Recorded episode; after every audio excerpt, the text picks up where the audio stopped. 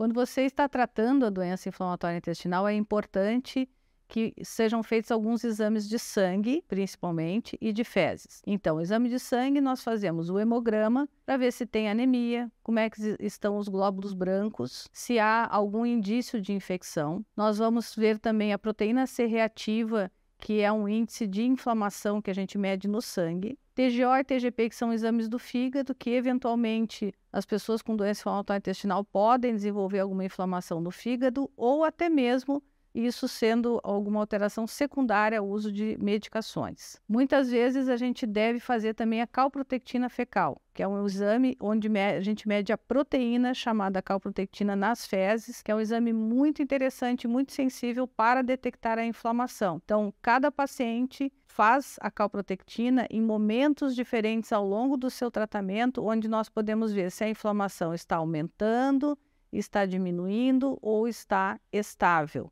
Isso nos ajuda a tomar decisões quanto ao tratamento.